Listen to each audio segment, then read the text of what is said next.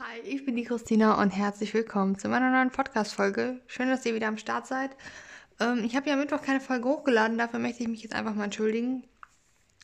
Es lag nämlich daran, dass ich auf einem Seminar war, weil ich ja im Moment ein freiwilliges soziales Jahr mache, wozu ich auch nochmal einen Podcast mache.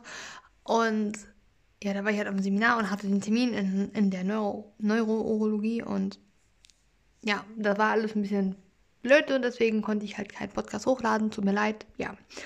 Ich hatte ja, ich habe ja erzählt, dass ich den Termin in der Neurourologie hatte am Mittwoch und ich dachte, ich erzähle euch einfach mal so, was da besprochen wurde und wie die Untersuchungen abliefen und ja, und was die Ärztin dann nachher noch so gesagt hat und wo sie mich auch ein bisschen mit geschockt hat und ja, mm, ja, ich rede jetzt einfach mal im Intro nicht zu lange.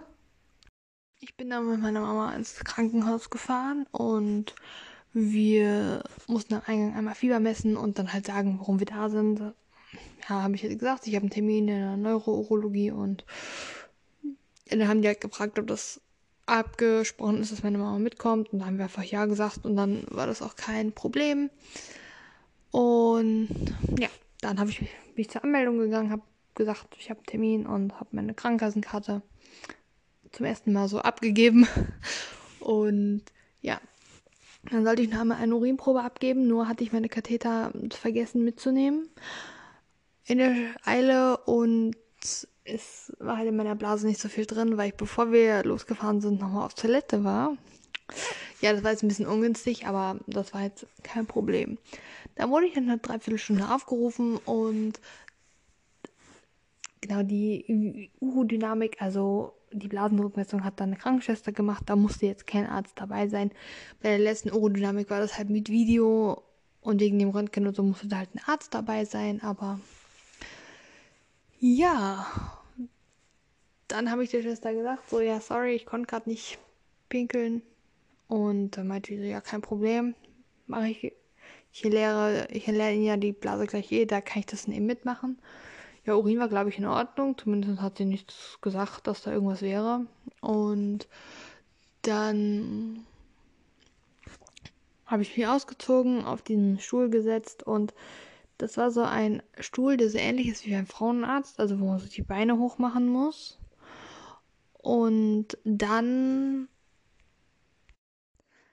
wurden mir halt ganz viele Elektroden und so dran geklebt, irgendwie vier Stück oder so. Und dann nochmal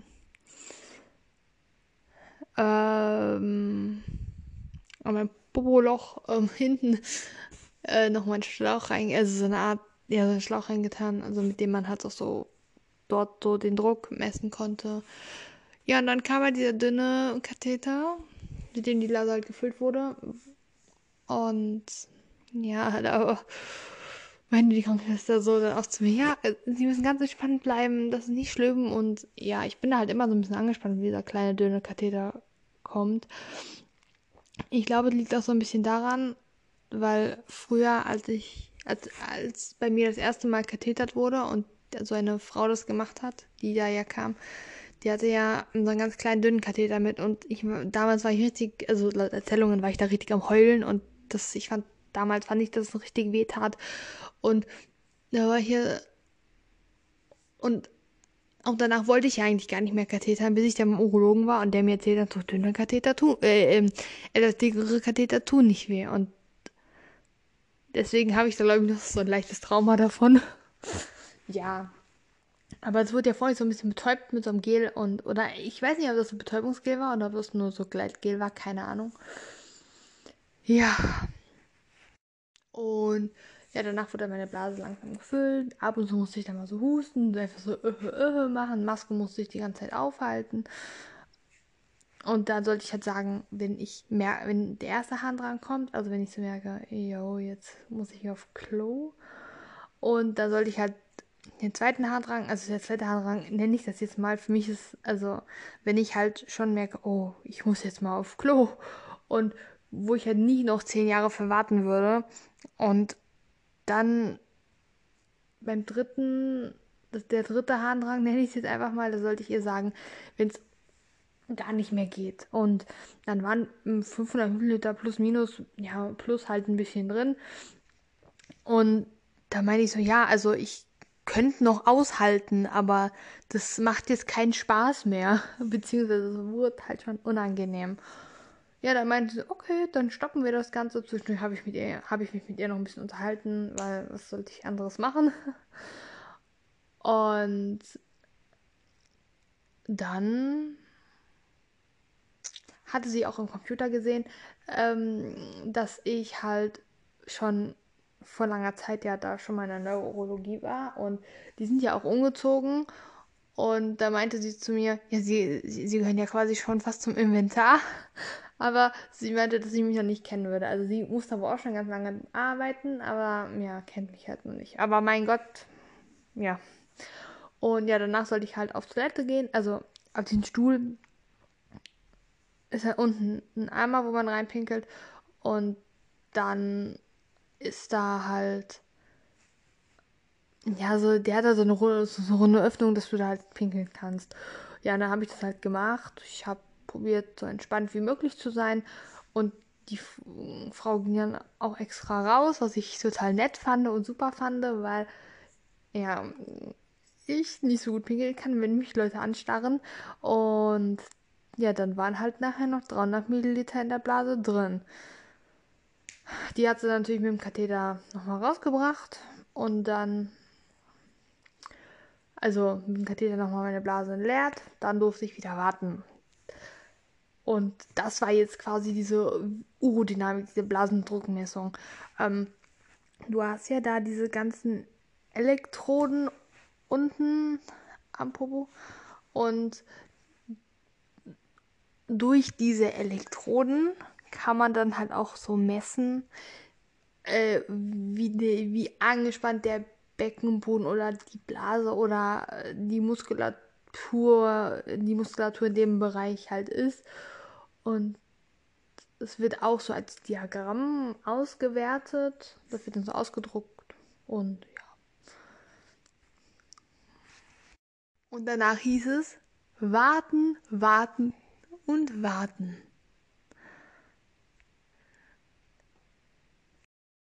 Ja, so nach einer Viertelstunde oder so wurde ich dann von der Ärztin aufgerufen. Wir sind in so ein Untersuchungszimmer gegangen und dort hat sie dann mit, mit meiner Mama mir halt gesprochen und meinte, sie würde gerne nochmal einen Ultraschall machen. In dem Raum stand auch eine Liege mit Ultraschallgerät. Das heißt, ich habe mich auf die Liege geschwungen, habe dann natürlich T-Shirt ein bisschen hoch, Hose ein bisschen runter und dann meinte die Ärztin so, ja, man merkt, dass sie nicht zum ersten Mal so eine Untersuchung haben und oder dass sie nicht zum ersten Mal geultraschallt werden oder sowas in der Art hat sie auf jeden Fall gesagt.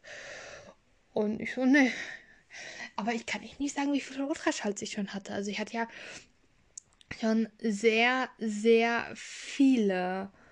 Zum Beispiel, als ich bei Dr. B war, war das ja immer, wenn ich da war, wurde wurde ich geultraschallt. Glaube ich zumindest. Und bei jeder Nierenbeckenentzündung wurde ich auch mindestens einmal mit dem Ultraschall untersucht und sonst, ja, also da kommen schon einige Male zusammen. Ja, auf jeden Fall hat die Ärztin mich dann weiter untersucht mit Ultraschall. Die Nieren und die Blase und ja, leider war die Blase halt ganz leer. Fanden sie ein bisschen schade, aber kann ich auch nicht ändern. Und dann kommt die Frage, ja, waren Sie schon mal bei, bei der Frauenärztin zur Untersuchung? Ich so, nee. Nee, war ich nicht. Und dann meinte, nee, okay, ist nicht schlimm. Und dann ging sie mit dem Ultraschallkopf extra nochmal darunter, um sich das Ganze anzugucken. Und dann meinte sie zu mir, dass da, also sie wäre ja keine Gynäkologin, aber was sie als Urologin da so sieht, Sieht auf jeden Fall gut aus. Und ja, dachte ich mir auch so, okay. Ist doch supi. Ja, dann meinte sie, dass sie halt gerne nochmal hätte, dass ich normal auf Toilette gehe, ohne die ganzen Kabel und Gedöns, weil sie halt auch meinte, dass mit dem Rest halt natürlich, natürlich ein, ein zusätzlicher Faktor ist, halt natürlich auch Stress. Und zum Beispiel bei den Untersuchungen, da hatte ich natürlich Stress, ähm, weil ich war vorher, also das weiß die Ärztin jetzt nicht, aber ich war vorher mega nervös vor dieser Untersuchung, obwohl ich sowas schon öfters hatte. Also ich kann mich jetzt nur, also als Kleinkind hatte ich schon mehrere Urodynamiken, aber so trotzdem war ich halt mega nervös davor und dann habe ich natürlich auch noch solche Kabel an mir und bin auf so einem komischen Stuhl, wo ich auch noch pinkeln muss. Das macht es natürlich alles nicht besser. Und dann meinte sie, dass sie gerne noch meine Blase mit Flüssigkeit befüllen würde. Das dauert zwei, drei Minuten. Und ich könnte, und dann würde ich nochmal aufs Uroflow auf Toilette gehen. Das Uroflow ist so eine Spezialtoilette. Ja, so ein Toilettenstuhl, wo man sich draufsetzt, wo unten drunter so ein Gerät ist.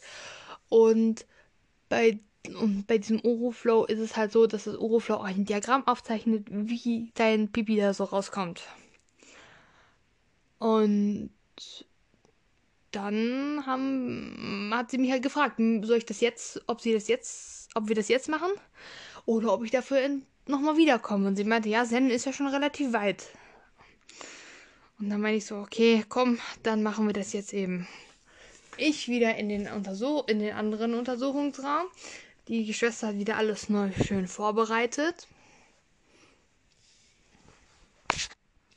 Ja, dann ging es weiter.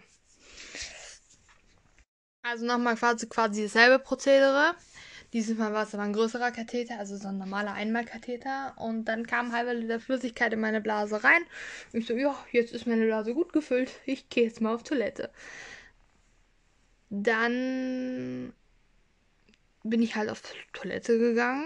Und ja, da kam auch was, aber ich konnte nicht so genau sagen, wie viel oder wie wenig das jetzt war und ob meine Blase leer geworden ist. Also, wenn ich katheterisiere, dann kann ich das so ein bisschen abschätzen, wie viel Milliliter das sind. Zumindest grob. Aber wenn ich normal auf Toilette gehe, ne, kann ich nicht sagen. Und ja, dann kam die Ärztin irgendwann wieder, nachdem ich auf Toilette war und meinte so, ja, Resthahn ist noch 40 Milliliter. Und ich dachte mir so, yo, das ist doch eigentlich total gut. Und generell fand ich es ähm, in der Neurologie viel, viel, viel entspannter aufs Uroflow zu gehen. Und einfach, weil als ich zum Beispiel bei Dr. B war, das ist halt die Zeit, wo ich mir gut dran erinnern kann, da hatte ich zum Beispiel 160 Milliliter in der Blase und konnte nie auf Toilette gehen. Kam nichts. So, ich war, heute weiß ich warum. Aber und dann hat er auch gesagt, ja, wie kann das denn sein, dass bei 160 Milliliter das bei dir nichts kommt? Oder ich hatte auch mal 50 Milliliter drin und dann bin ich auf Toilette gegangen. Und da kam dann was und ich meinte so, ja, ich habe probiert entspannt zu sein. Also, nee, das kann nicht sein.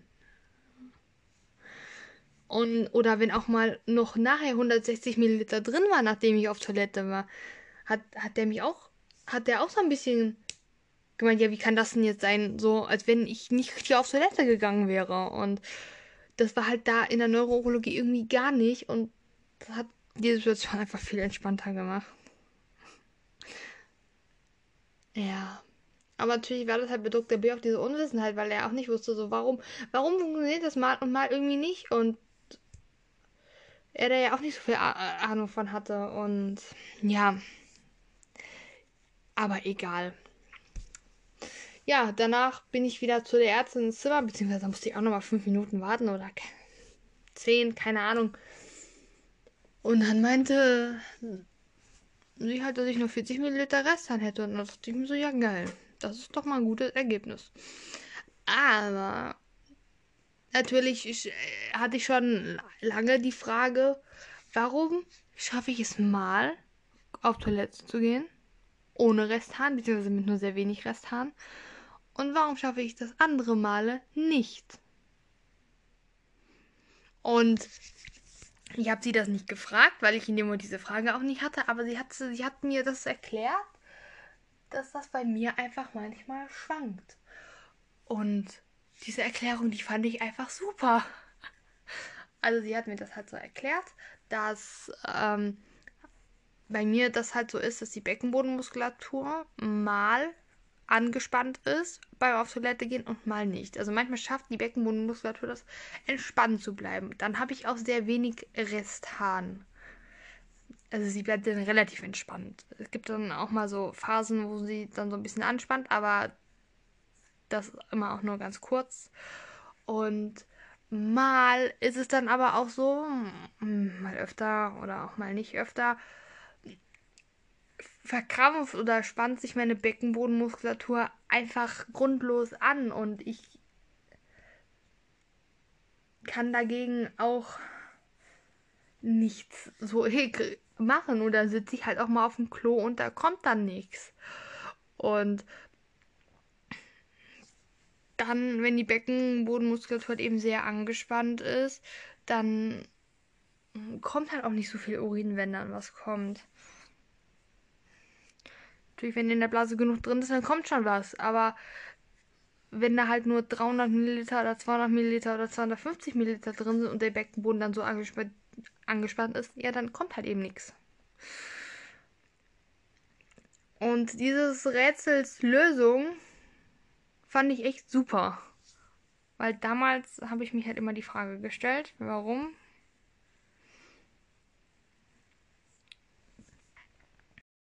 Ja, also wir haben jetzt weitere Prozedere so besprochen. Mm, zum, also ich soll alle Tage schon auf Toilette gehen. Ich muss aber nicht jedes Mal kathetern. Also es reicht, wenn ich viermal am Tag katheterisiere, also mich selber katheterisiere, also die Blase entleere mit dem Katheter nachher. Und ja, ich soll zum Beispiel einmal nochmal ein Protokoll führen über meinen o o äh, äh, Resthahn. Ich schreibe immer, in einer Spalte schreibe ich auf, wann ich auf Toilette gegangen bin, in der zweiten Spalte schreibe ich auf, wie viel kam beim auf Toilette gehen und beim zweiten Mal schreibe ich auf, wie viel Restzahn kam durch den Katheter und also sie meinte, ich soll das drei Tage machen und sie hatte gesprochen von Freitagnachmittag bis Montagmorgen. Sind jetzt nicht ganz drei Tage, aber das reicht ihr, glaube ich, aus, so wie sie das gesagt hat. Und Genau, das zweite, worüber wir, und des Weiteren haben wir noch über das Langzeitantibiotikum besprochen. Also, weil ich das, weil sie halt auch nicht möchte, dass ich das jetzt so ewig weiternehme. Weil es halt auch nicht so das Wahre ist. Das ist ein Antibiotikum, das ist eigentlich ganz gut. Und es ist auch für Langzeitantibiotikum auch da, um es halt längere Zeit zu nehmen. Aber halt nicht über ein paar Jahre. Ich sag mal, in der der, die Hersteller selber schreiben so maximalen Behandlungszeitraum von sechs Monaten. Und das überschreibe ich, äh, überschreite ich ja schon sehr lange. Und weil halt auch Nebenwirkungen kommen können und bei diesem Medikament so mit Nebenwirkungen halt auch dann nicht zu spaßen ist, möchte sie halt, dass ich auf ein pflanzliches Medikament umsteige. Ich habe da so vier zur Auswahl. Eins davon ist Pinkelpause. Den Namen finde ich natürlich mega cool. Ist aber kein Medikament, sondern eher ein Nahrungsergänzungsmittel. Ja, das besteht, das besteht aus Cranberry-Extrakt und Demanose, also ein Zucker, Milchzucker oder irgendein Zucker auf jeden Fall, wegen Ose. Und ja, das soll ich halt nehmen. Wir haben halt probiert, ob wir das in der Apotheke kriegen.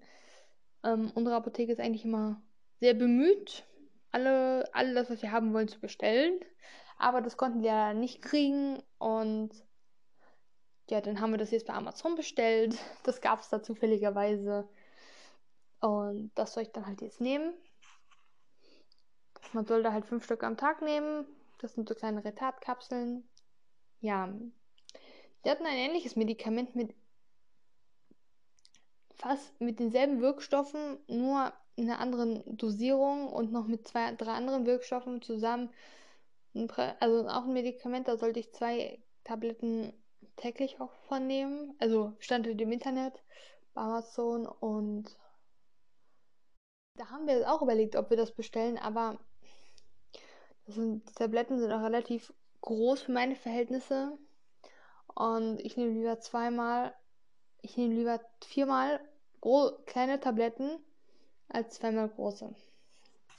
Und weil das eine halt auch Pinkelpause hieß, haben wir auch deswegen das dann bestellt. Es kommt Montag an.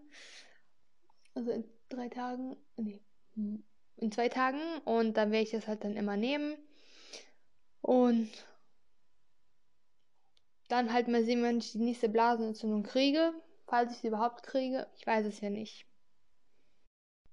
Ja, ich hätte jetzt auch noch einen Termin gehabt beim Urologen am Montag, aber weil ich halt, weil ich ja ein freiwilliges soziales Jahr im Moment mache und Montag mein erster richtiger also mein erster richtiger Tag in der Förderschule ist, wo ich bin.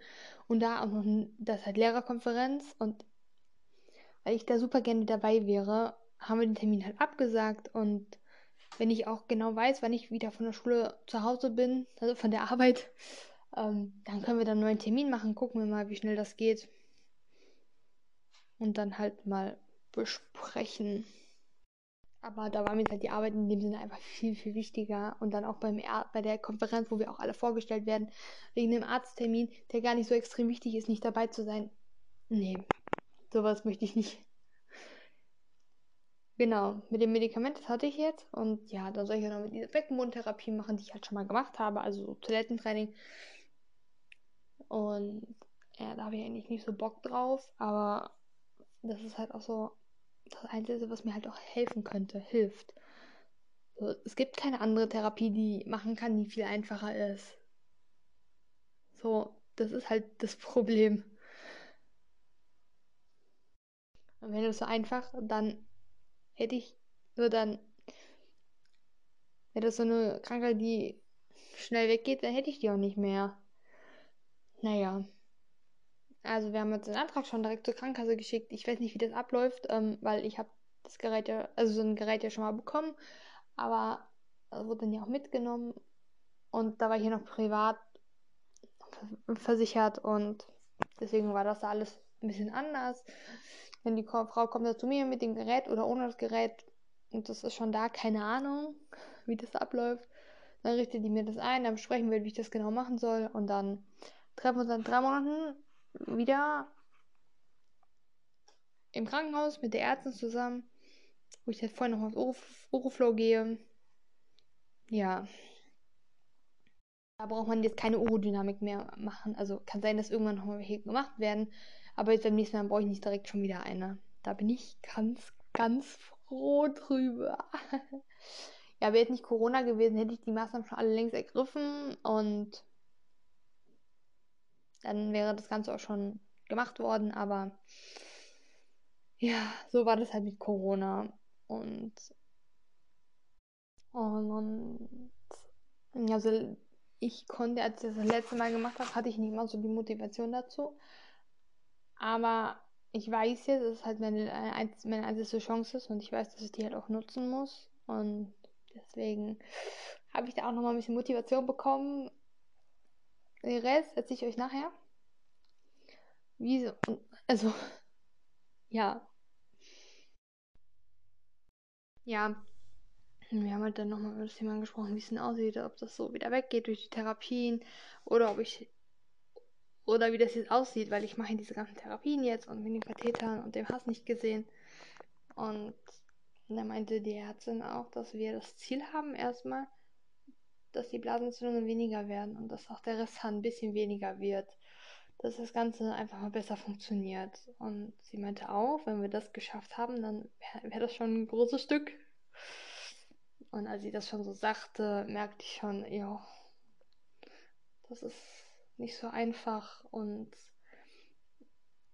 sie meinte auch, dass es da halt auch Ärzte gibt, die sich an solchen Patienten, an solchen Fällen die Zähne ausbeißen und ja, also und sie meinte auch, dass es unwahrscheinlich ist, dass die Therapie meine Krankheit so weggeht, dass es normal wieder funktioniert wie bei anderen auch. Und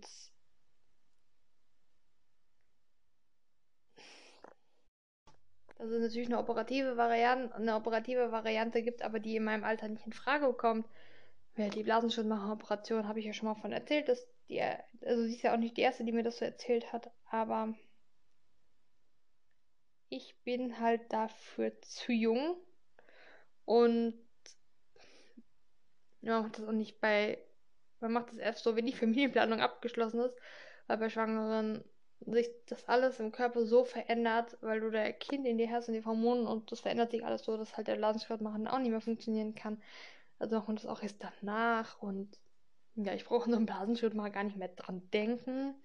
Also ich brauche mir da genauso, wie ich das vorher auch nicht getan habe, da keine großen Gedanken drum machen. Wenn es soweit ist, habe ich noch genug Zeit, mir da Gedanken drum, drum zu machen. Ja, es, also, natürlich, es gab immer mal Ärzte. Auch ich war ja, ich war mal bei einem Psychologen und der meinte auch, dass ich halt auch mal vielleicht daran denken muss, dass es halt nicht mehr weggeht. Oder als ich in Herne, also als ich, als ich in der Neurologie das erste Mal war, wurde auch gesagt, es kann sein, dass ich das mein ganzes Leben lang machen müsste. Aber der eine ist kein Urologe und der andere kennt die aktuellen Untersuchungsergebnisse nicht. Das sind alles nur Spekulationen. Klar, meine Hausärztin hat auch schon gesagt, sie kennt sich damit nicht so gut aus. Das war, sie kennt sich damit nicht so gut aus. Und das ist so, die, die Ärztin war so die erste Person, die mir anhand der aktuellen Untersuchungsergebnisse sagen konnte, ey Mädel, das wird schwierig. Und ja, das war auch erstmal so ein kleiner, ja, ein kleiner Schock auf jeden Fall. Und ich habe, ich hatte auch am Morgen nichts gegessen, weil ich generell morgens keinen Hunger habe und ich war auch den ganzen Tag wegen der Untersuchung so nervös. Und dann hatte ich aber mittags, als ich bei der Untersuchung war, schon extrem Hunger und nachher habe ich gerade mal eine habe ich eine mittlere Pommes bei Mc's gegessen und ich hatte eigentlich keinen Hunger und ich habe einfach nur aus Höflichkeit was gegessen. Und an dem Tag war ich dann echt schlecht drauf und wollte dann auch ein bisschen mehr alleine sein und auch mal ein bisschen so das verarbeiten. Ich glaube, so ganz real ist das immer noch nicht für mich. Aber ja, das wird schon. Und ähm, ich muss schon sagen, dass das, was die Ärztin gesagt hat, mir einen kleinen Motivation, also einen großen Motivationsschub gegeben hat. Also sie auch meinte, dass es schwierig ist, dass es wieder weggeht und so ein bisschen auch, um ihr so zu zeigen, ich gebe jetzt alles dafür, dass das wieder weggeht und um vielleicht auch so ein bisschen zu beweisen, vielleicht ist es, also Vielleicht auch so ein bisschen, um mir so zu zeigen, dass ich das wirklich ernst meine und um halt auch so zu zeigen, vielleicht geht ja doch noch mehr und ja.